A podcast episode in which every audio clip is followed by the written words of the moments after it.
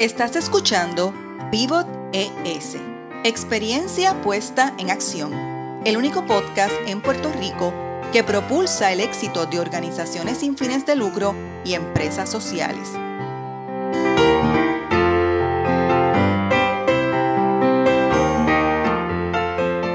Soy Marieli Rivera, de Changemaker Foundation, y escucharás a líderes que innovan con soluciones para el desarrollo sostenible.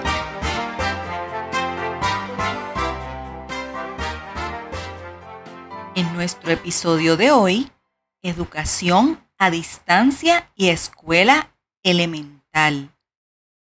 Hoy dialogamos con Laura Amil, educadora con más de 18 años de experiencia como maestra de escuela elemental y preescolar.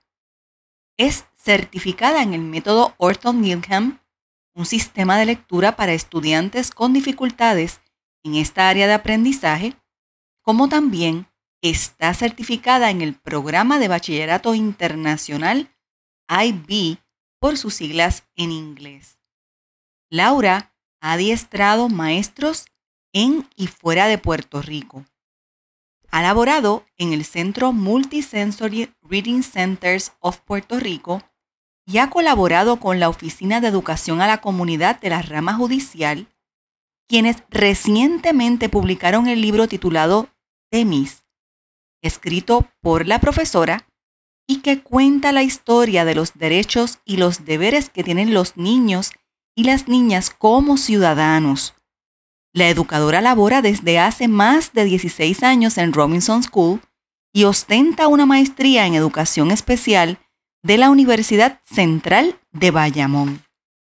Bienvenida Laura, para mí es un honor. ¿Cómo tú estás?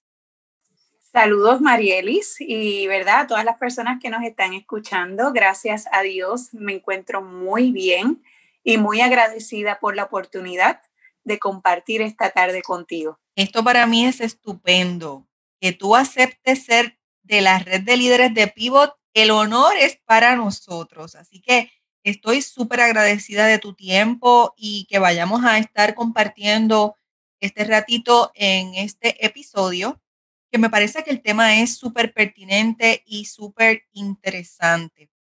Pero antes de que comencemos a hablar y nos quedemos aquí con los topos, como yo digo, a mí me encantaría que los escuchas conocieran quién tú eres, a quién representas ¿Y qué es lo más que te gusta de lo que haces? Bueno, pues mi nombre es Laura Amil, soy mamá, esposa y maestra.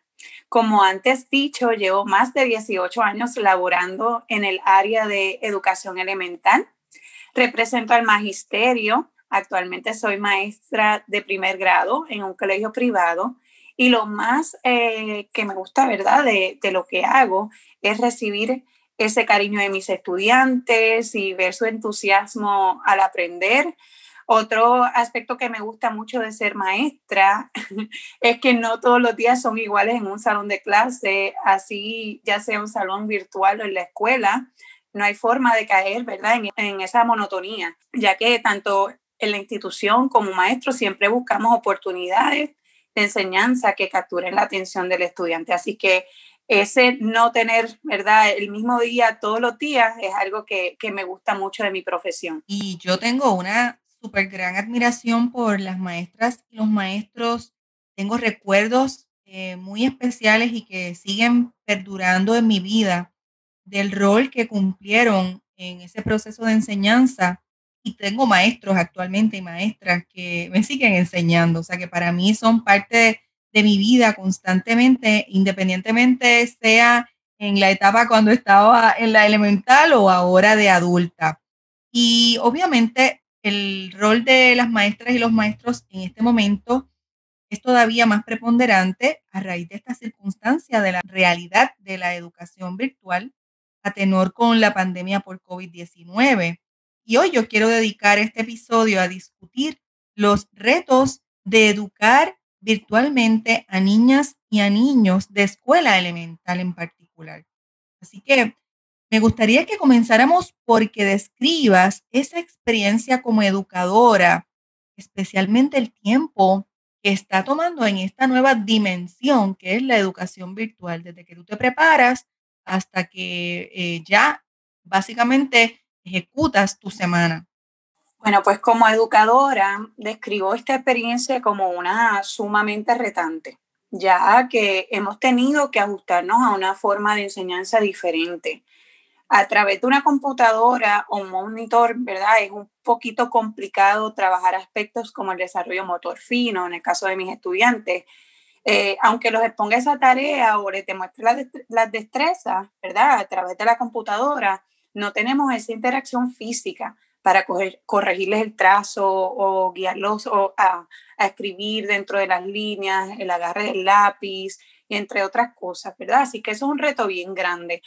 También en muchos momentos, ¿verdad? Y contestando la parte del tiempo de las clases, pues es una, ha sido bien agotadora esta experiencia por la cantidad de horas de trabajo y la energía que hay que invertir en el desarrollo, ¿verdad? De la planificación, en el desarrollo de las clases y en todos los demás deberes que nosotros, este, ¿verdad? Tenemos eh, como maestro.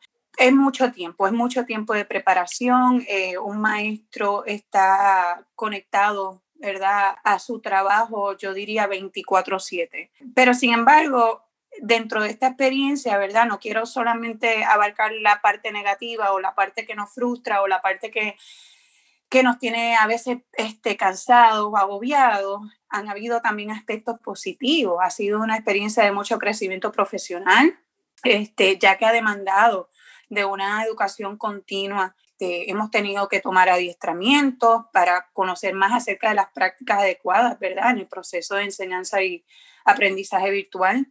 Hemos tenido también que conocer y aprender a manejar un sinnúmero de recursos y plataformas virtuales que sustentan esa enseñanza diaria. Así que, pues, dentro de todo como profesional, esto ha sido una experiencia, ¿verdad?, que, que me ha ayudado a crecer en lo que yo hago.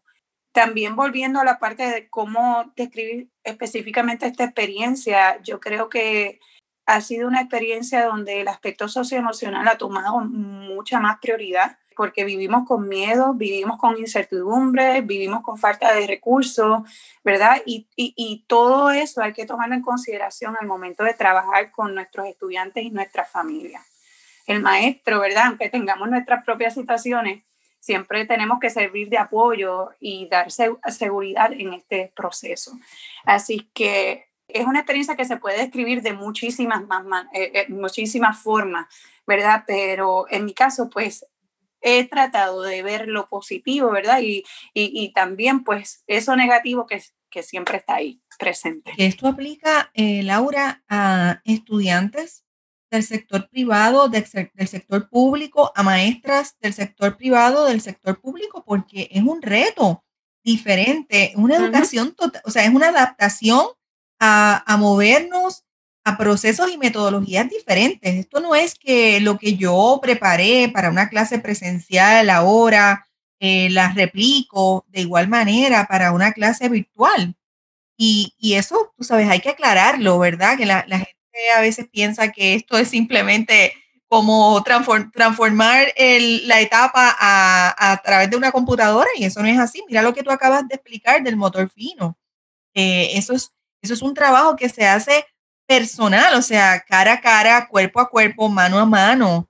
Eh, y cuando tú tienes el reto de trabajar a través de la computadora, pues ese proceso eh, didáctico específico eh, no, no se da, o sea, no, no, no, no hay forma de darlo. Uno puede dar instrucciones tal vez a alguien que está ayudando, sea una mamá, un papá, una abuela, eh, y con todo y eso sabemos que esa no es tampoco la función de ellos. Ellos pueden ser ayudantes de este proceso, pero no es lo mismo cuando un educador se prepara para poder ejecutar con un estudiante lo que es el desarrollo de motor fino.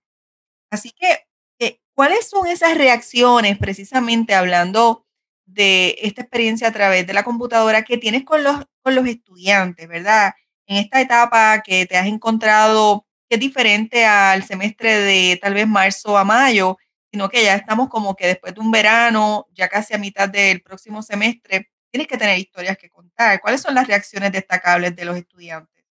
Pues mira, Marieli, para mí Eh, yo empecé este semestre con mucha ansiedad. Para mí no fue fácil eh, trabajar eh, ese semestre, esos tres meses, ¿verdad? De, marzo a mayo, aunque ya conocí a mis estudiantes y, y eso era un grupo, ¿verdad? Maravilloso de niños. Fue algo bien difícil, ¿verdad? Este, no dejó de ser difícil, aunque tenía niños encantadores. Así que yo vine a este semestre, ¿verdad? Un poquito ansiosa eh, para mi sorpresa, ¿verdad? Eh, ver el entusiasmo diario de mis estudiantes de primer grado eh, es algo maravilloso. O sea, ellos, ellos llegan al salón, se conectan a la clase contentos, este, ellos están como que listos para aprender y eso es algo que tal vez no es una anécdota así como tal, pero, pero es algo que, que, me, que, me, emociona, que me maravilla. Yo creo que,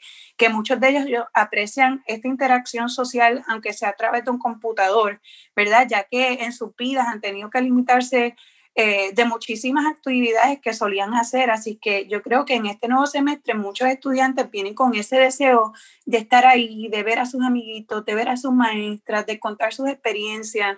Este, mis estudiantes pues disfrutan muchísimo de cantar, de bailar, de hacer juegos, este, contar sus historias, les encanta contar lo que pasa, ¿verdad? Lo que hicieron en el fin de semana, lo con quién compartieron.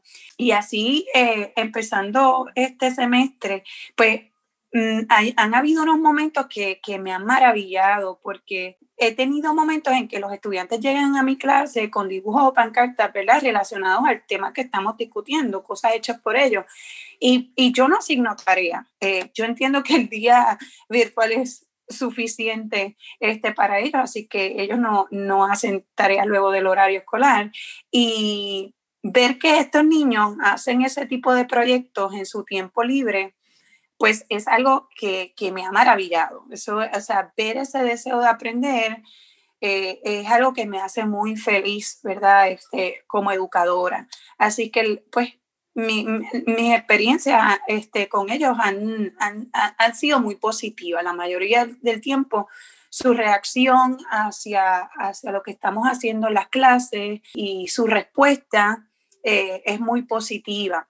Ahora también, ¿verdad? Hay, hay, muchos factores que, que, pueden ser negativos o de frustración para nosotros porque aún a, nivel presencial o virtual siempre tenemos estudiantes que, que este, pues no responden como esperan o no completan trabajo o, o no, ¿verdad? Este, hay una asistencia eh, a las clases y eso pues está ahí, eso está presente.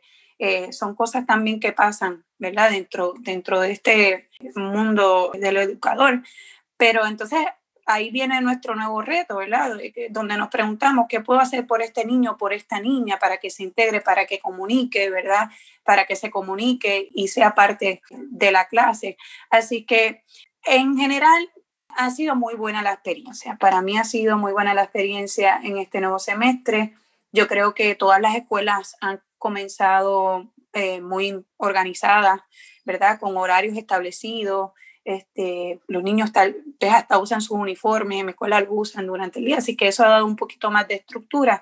Y yo creo que en general el proceso, ¿verdad?, de, este nuevo semestre ha sido, ha sido uno bastante positivo. Y, es interesante, Laura, porque en promedio los niños y niñas de primer grado tienen seis años, ¿verdad? Eh, si estoy en lo correcto. Sí, sí, sí, así Es una etapa también, ¿verdad? Bien interesante en el desarrollo de, de la niñez. El hecho nada más de que tú compartas, además de que sabemos de los retos, pero también de los momentos en que vemos ese entusiasmo y esa manera de ellos tratar de conectar y de entender lo que está ocurriendo, ¿verdad? De lo que, lo que está, tratar de aprender y, y insistir en aprender y en compartir. Y eso que tú dices de que llegan con algún proyecto y que quieren ilustrarlo y compartirlo y cómo fue que, ¿verdad?, lo construyeron o que hicieron esto en el fin de semana por alguna razón. Y eso me parece bien interesante porque a veces en temas presenciales, hablando de la rutina presencial, no siempre eso ocurre. O sea, que hay aquí su ventaja, por decirlo así, ¿verdad? Uno, unos momentos especiales. en, en cuanto al rol de la maestra y del maestro en este proceso de conectarte con los estudiantes, ¿qué es lo más que les preocupa a ustedes? Wow, hay muchas preocupaciones. O sea, nosotros como maestros, y voy a hablar, ¿verdad? En general, eh, nosotros vivimos preocupados siempre, mm, eh, con preocupaciones en nuestra cabeza, silenciosamente. Con esto no quiero decir que vivimos en una tristeza o un desasosiego. A lo que me refiero es que siempre estamos pensando en nuestros estudiantes, en cómo hacerlo mejor, en cómo ¿verdad? cumplir con, la, con el sistema y, muchos otros factores. Pero en mi caso, en este momento, ¿verdad? A mí, y tal vez no es una preocupación el ejemplo que voy a dar, pero es un reto que tengo cada semana que siempre está como quedando vueltas en mi mente y es el pensar cómo planificar o desarrollar mi clase de manera que mis estudiantes se mantengan enfocados, se mantengan activos y a la misma vez aprendiendo. Eh, eso, como te digo, no es como que me sienta preocupada, pero sí me siento preocupada, me siento como que, Dios mío, este niño que, que, tal vez no se levantó, este niño que tal vez no respondió a esto, ¿cómo yo llego a él? Ya en el aspecto, ¿verdad?, más académico, para mí que una, una de las preocupaciones este, es ese proceso de evaluación, ese proceso de avalúo. Eh, yo he desarrollado, ¿verdad? He tenido que buscar varias maneras de obtener esa información haciendo proyectos de clase, utilizando plataformas virtuales, este, enviando hojas de trabajo, pero en el caso de mis niños, al ser pequeños, pues siempre tienen esa ayuda de los padres, esa intervención de los padres, lo cual puede afectar la formación, ¿verdad?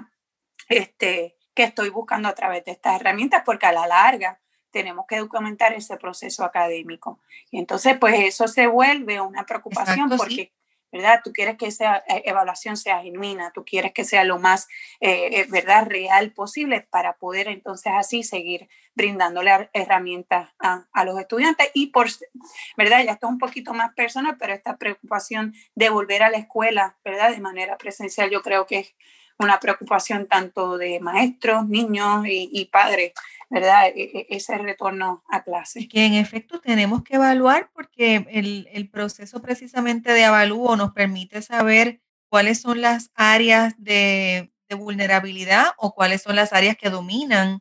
Eh, y eso es lo que hace que entonces el proceso educativo pues sea más rico, ¿verdad? Y que, y que se convierta en, en, a veces en asuntos personalizados, porque es así, cada niño y cada niña es un mundo. Eh, no hay un niño o una niña igual al otro. O sea, en ese sentido, independientemente que tú estés trabajando un módulo que tiene este tema para todos y todas en, en términos generales. Así que me parece bien interesante. De parte de los niños, me, me da curiosidad, ¿verdad? ¿Qué es lo más difícil que se le hace a ellos y a ellas de manejar en esta experiencia virtual?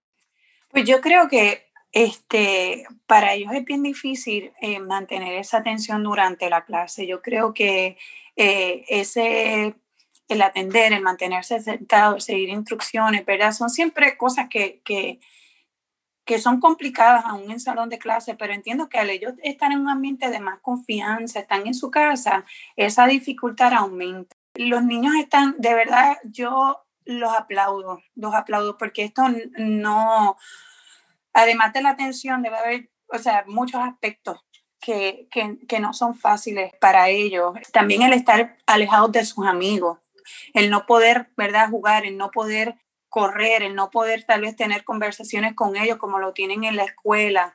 Eh, esa parte, ¿verdad?, fuera de lo que es el salón de clase y lo que puede hacer una estructura del, del día, de la clase, para mí que, que es bien difícil. Mucho, podemos preguntarle a 10 niños qué es lo más difícil que se le hace y, y, es estar ¿verdad? lejos de sus amigos y tener esa, esa interacción. Es tan importante en, en, el proceso educativo y en el proceso de la vida en general el, el tener, relacionarnos con, con otros, otras personas, otros seres, eso es clave en nuestras vidas. Y eh, no importa si eres niño o eres adulto, o sea, es algo que, que se aplica para, para todos los seres humanos. Eh, yo también me pregunto, me da mucha curiosidad, si te da más, si, o sea, en términos del tiempo, ocupas más tiempo, inviertes más tiempo preparando una clase virtual con todo este panorama que me acabas de explicar de los niños y que queremos que estén atentos, enfocados, eh, que se, ¿verdad? Que se, se entretengan en el sentido de que, puedan estar este, eh, conectados con lo que tú estás diciendo. Eh, versus una clase presencial? ¿Cómo, ¿Cómo tú lo has visto? ¿Toma más tiempo virtual que presencial? Sí, yo creo que aquí, ¿verdad? Una vez más, todos los maestros decimos sí, eh, porque definitivamente eh, las horas de trabajo se han, se han extendido en este proceso. Cuando comenzó la pandemia, yo trabajaba de 11 a 13 horas diarias y hasta los domingos. Este, fue un proceso bien agotador. Ahora, en este semestre escolar, pues me propuse eh, mantener un mejor balance dentro de mi día de trabajo, ¿verdad? Sigue siendo una gran cantidad de horas, pero he tratado de manejarlo porque cuando tú estás enseñando virtual, tú tienes que tener todas tus herramientas preparadas, cuestión de que tú vayas de una cosa a otra. No hay espacio para tú buscar algo o, ah, mira, no, tú tienes que tener para poder estar, mantener tus estudiantes, ¿verdad? Enfocados, estos niños tan pequeños, tú tienes que estar listo, ¿verdad? Y eso, y eso amerita mucha preparación, mucho detalle, mucho mirar, ok, tengo esto acá, tengo esto acá, estoy lista en el salón de clase tú tienes muchos materiales a la mano que tú no tienes que preparar porque los tienes allí y ellos lo o sea, cosas ya creadas, cosas que pueden jugar con ellas, cosas que pueden manipular. No todo tiene que ser creado por ti. Por este lado virtual, las clases, pues todo tiene que ser este, preparado con anticipación para poder llevar una clase exitosa. No hay manera de improvisar, no hay manera de, de tú, ¿verdad? Este, llegar a la clase y decir, no, tú tienes que estar eh, listo y buscar ese balance también en esa preparación, ok, ahora no, vamos a cantar esta canción, luego vamos a ver este video, luego vamos a hablar de esto, tiene que haber un balance en la clase, así que ese tiempo, ¿verdad?, de, preparación es, extenso. Eh, yo me atrevo a decir que, ¿verdad?, tal vez ya no llegue a esas 13 horas diarias, pero es un día de trabajo bien largo. Bien largo, sí, que, que no es que se acorte, ¿verdad? Porque la, una de las características del manejo y del uso de la tecnología es el beneficio de que nos acorta tiempo. Sin embargo, en, en lo que es el proceso educativo de la preparación por parte del educador, no necesariamente es así, porque constituye eh, otras variables que hay que incluir en, en esa, esa planificación, como tú muy bien estabas hablando. Y, y eso que que te iba a comentar ahora y preguntarte sobre la interacción que tienes no solamente con los estudiantes, sino con los papás y con las abuelitas eh, o los cuidadores, que estoy segura que te tienes que haber dado con esa otra experiencia que es la tercera área de la dimensión de, todo este proceso, porque ellos están del otro lado eh, intentando, ¿verdad? Que su niño o su niña, pues mira, en, en efecto, esté ubicada a la hora, eh, con, la, con el proceso de que la computadora hay que abrir, hay un proceso de conectarse. Esto no ocurre así como que tú aprietas un botón como si fuera telefónico y ya. Eh, hay una preparación previa para conectarnos a través de, de una tablet o de una computadora o de un celular a la clase, me refiero. Así que háblanos un poquito de esa interacción entre papás y abuelas, eh, abuelos, cuidadores, ¿Cuál ha sido tu experiencia? Pues mira, yo eh, tengo en este año, tengo niños que están con su mamá, tengo niños que están con papá, tengo niños que están con abuelita. Y antes de comenzar el año, eh, para mí, antes de, aprender, para mí es bien importante estar bien emocional, ¿verdad? Y, físicamente y, tener, ¿verdad? Nuestros sentidos este, como deben de estar. Así que yo sabía que mis papás iban a venir con mucha ansiedad y así fue. Todos llegaron a la escuela con mil preguntas y mil cosas este, antes de, de, comenzar el curso. Eh, y por eso mismo yo quise eh, tomar un tiempo para orientarlos. Para mí fue bien importante orientarlos al principio. ¿Verdad? Una orientación general y después fui uno a uno para eso mismo, como tú dices, para enseñarles cómo accesar a las plataformas que íbamos a estar usando durante este semestre, cuál es, cómo conectarse a las clases, a dónde ir. O sea, tomé el tiempo para guiarlos en ese proceso ¿verdad? Porque, porque yo sé que no es fácil, yo sé que, que, es mucho. Y ese, no sé si, si al dar ese paso, ¿verdad? Eh, se, se, ha creado como una relación muy positiva entre, entre ellos, ¿verdad? Y, y yo como maestra. trato de que tengamos muy buena comunicación, ¿verdad? Eh, trato de que no sea durante la clase, porque también el tiempo es muy limitado, pero sí, si tienen dudas me pueden escribir o si no, los llamo luego y hablamos, este, pero dentro de todo ha sido muy positiva, muy positiva. Y yo les doy las gracias, siempre le digo a los niños que los respeten, que les den las gracias, que los quieran, que, que aprecien lo que están haciendo, al igual que los abuelitos, les doy un aplauso a los abuelitos este, por este trabajo maratónico que están haciendo y que lo llevan muy bien también. A, mi abuelita yo siempre le, echo flores y, le doy las gracias, eh, porque yo trato dentro de la clase, ¿verdad? Que los niños trabajen conmigo, yo hago las cosas con ellos papá y mamá o abuelita, pues al final a veces chequean que todo esté en orden. Así que realmente ha sido una, una buena interacción. Pero yo creo que el tener buena comunicación y el darles ese, ese apoyo los ayuda mucho a sentirse seguros y a sentirse que no están solos en este proceso. En muchas ocasiones ellos han reconocido, ¿verdad? Especialmente en, en otras historias que hemos escuchado y hemos leído periodísticamente, que ellos saben que, que por supuesto, no son maestros, no, es, no son ellos maestra y maestro, o sea, están aprendiendo también a hacerlo, a menos que sea que nos demos con una mamá, un papá o una abuelita que esa, ha sido, esa haya sido su profesión, o sea, eso podría ser, ¿verdad? Algo especial, pero independientemente de que haya sido su profesión, si son abuelitas, estamos hablando de abuelas que están en una segunda etapa eh, de su vida, que ya no era volver otra vez al salón de clase, Exacto. Y, yo creo que sí, que como tú dices, hay que destacar el trabajo que muchos de ellos y ellas están haciendo, o madres y padres que entre sus tareas de trabajo, pues entonces han tenido que cambiar su rutina para poder ubicarse en tiempo y espacio en este periodo que es educación virtual para sus hijos e hijas. O sea, que es una adaptación de todas las partes muy interesante. Algunos, como siempre hemos dicho, con herramientas para poder hacerlo y otras y otros con muchas limitaciones en herramientas, o sea, porque Puerto Rico, sabemos, y en temas de educación, pues también somos muy variados.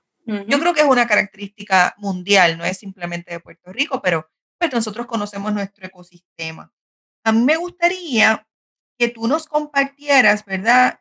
Enmarcada en esta experiencia dentro de la pandemia, esas dos mejores prácticas como educadora que tú has dicho, bueno, mira, esto de verdad eh, por aquí me voy. Ok, eh, definitivamente, déjame ver, preparar, ¿verdad? Como te estaba diciendo, tenemos que estar listos. Así que el preparar esos planes educativos con tiempo que desarrollen actividades que impacten todas las áreas de necesidad del estudiante es algo eh, esencial, pero siempre estar listo. y yo creo que otra sería el mantener una buena comunicación con los padres. Ellos eh, son parte, como estaba diciendo, de este proceso y es importante mantener ese círculo corriendo. Supieras que me parece que hay muchas maestras y maestros que han descubierto, ¿verdad? En este tema segundo que acabas de decir de mejor práctica de la comunicación, cuán importante y clave es desarrollar esa comunicación, ¿verdad? Con, con este, estos adultos que son como en este momento, ahora mismo, nuestro, nuestro parte de nuestro equipo de trabajo, es como son un team, ¿verdad? En este proceso.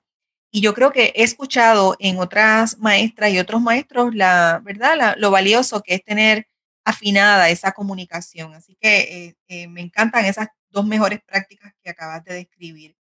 Hablando un poco ya de, de toda esta experiencia que estamos teniendo, porque yo creo que todos los días aprendemos algo nuevo con este asunto de brecha digital, educación elemental, ¿Cómo podemos pivotar juntas para propulsar una educación justa y vanguardista ante esta crisis pandémica que no me parece que va a acabar próximamente? No, definitivo. Este, es, algo que, ¿verdad? Este, yo entiendo que, que, nos va a tomar un poquito más de tiempo, pero yo creo que en este, en este proceso todos los niños se merecen una oportunidad educativa de calidad ¿verdad? Este, con la tecnología y los recursos accesibles. Definitivamente esto es algo que, que todos los niños necesitan. O sea, aquí la, la, educación es tan importante.